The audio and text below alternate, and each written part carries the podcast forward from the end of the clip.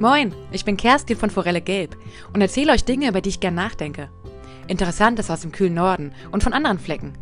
Bunt gemischt, wie das Leben halt so ist. Mein geheimer Geheimplan, je mehr ich euch hier vollquassele, desto sicherer werde ich beim Sprechen. Und wenn ich groß bin, ja, das dauert noch, aber dann will ich auf der Bühne meine Kurzgeschichten vortragen. Hier jedoch gibt's andere Themen für euch.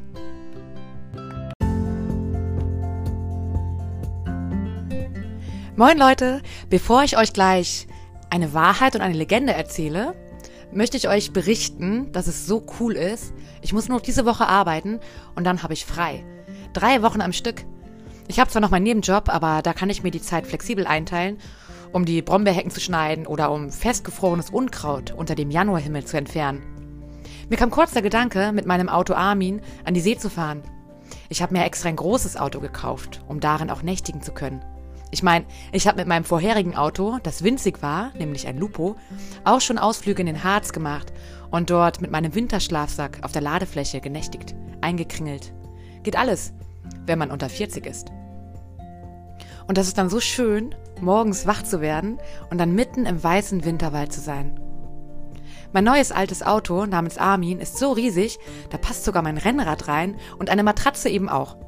Denn jetzt mit fast 40, das muss ich oft sagen, zurzeit, denn ich komme nicht drüber hinweg, dass ich bald 40 werde, brauche ich etwas mehr Komfort. Jedenfalls habe ich kurz überlegt, für zwei Tage und eine Nacht Richtung Norden zu fahren und dort Drachen steigen zu lassen oder Gesteine am Strand zu sammeln. Ist dann aber wieder verworfen wegen der Corona-Sache und auch, weil ich ja hier zu Hause auch Dinge erledigen möchte. Ausschlafen zum Beispiel steht ganz oben auf der Liste. Und Plattdeutsch lernen.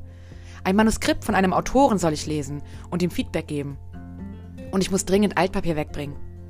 Armin und ich werden stattdessen sicher mal zum Steinbruch fahren und wieder Trochiten sammeln. Da war ich letztens und weil es so eisig war, habe ich es nicht so lange dort ausgehalten. Außerdem möchte ich die Zeit nutzen, um Podcast-Folgen zu erstellen und ein anderes privates Projekt voranzutreiben. Es ist Winter und auf den Straßen wird zurzeit Salz gestreut oder wurde gestreut. Ich habe am Sonntag Sand gestreut. Salz und Sand erinnern mich immer an die See auch wenn es anderes Salz und anderer Sand sind. Und das bringt mich heute zu dem Thema, warum ist das Meer salzig? Ich möchte euch zwei verschiedene Versionen erzählen und ihr müsst erraten, welche die Wahrheit ist und welche Seemannsgarn. Ey, das wird richtig schwer, Leute, das sage ich euch. Zumindest für die Träumer unter uns. Version 1. In Flüssen und Seen ist auch Salz. Wusstet ihr das? Ich nicht. Allerdings so wenig, dass man es nicht schmeckt. In Flüssen kann sich durch die Fließgeschwindigkeit nämlich kein Salz anreichern. Es wird ja immer sofort gespült.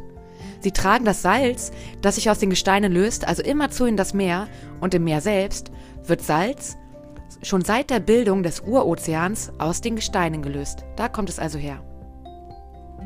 Nun ist es so, dass Wasser ja verdunstet und Salz naturgegeben e-, eben nicht. Daher ist in einem Meer sehr viel Salz übrig und für Nachschub durch die Flüsse ist auch gesorgt so dass man die Konzentration dort, dort schmeckt. Und ja, im Schnitt sind ungefähr 3,5 Prozent Salz in einem Meer. Das entspricht etwa drei Esslöffeln auf einen Liter. In der Ostsee, meinem Lieblingsmeer, ist viel weniger Salz. 0,5 bis 2 Prozent. Das liegt auch daran, weil dort mehr Flusswasser einströmt und die Verdunstung dort geringer ist als zum Beispiel im Persischen Golf. Der geschmackliche Unterschied zu anderen Meeren ist jedenfalls enorm, sag ich euch.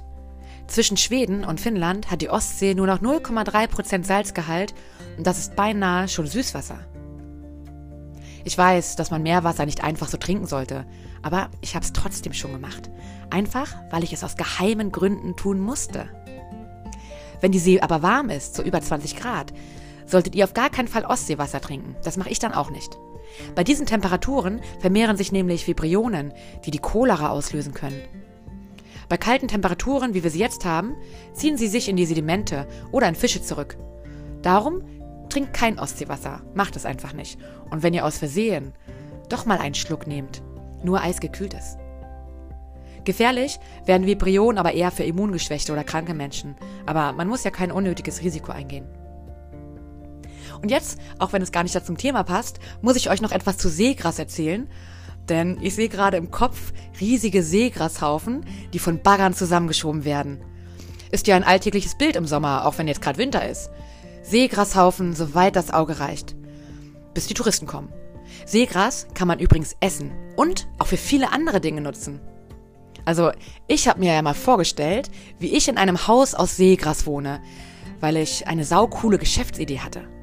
Seegrashändlerin. In meinem Traum ist die Dämmung aus Seegras, das Dach ist aus Seegras, die Matratze ist aus Seegras, die Kissenfüllung auch.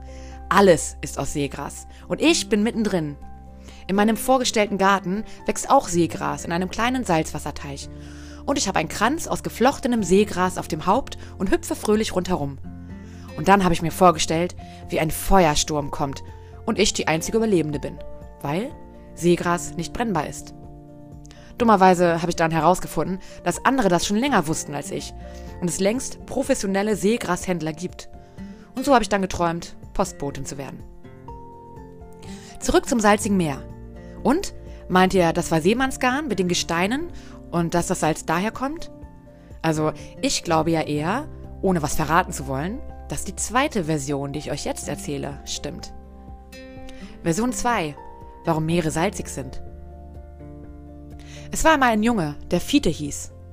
Fiete wollte unbedingt mit auf ein Walfangschiff, Abenteuer erleben und zur See fahren. Es war sein größter Traum, aber er war noch klein und durfte nicht. Übrigens, die Parallelen zu mir sind klar erkennbar. Auch ich wollte als Kind unter anderem Seefahrerin werden, musste aber in den Kindergarten.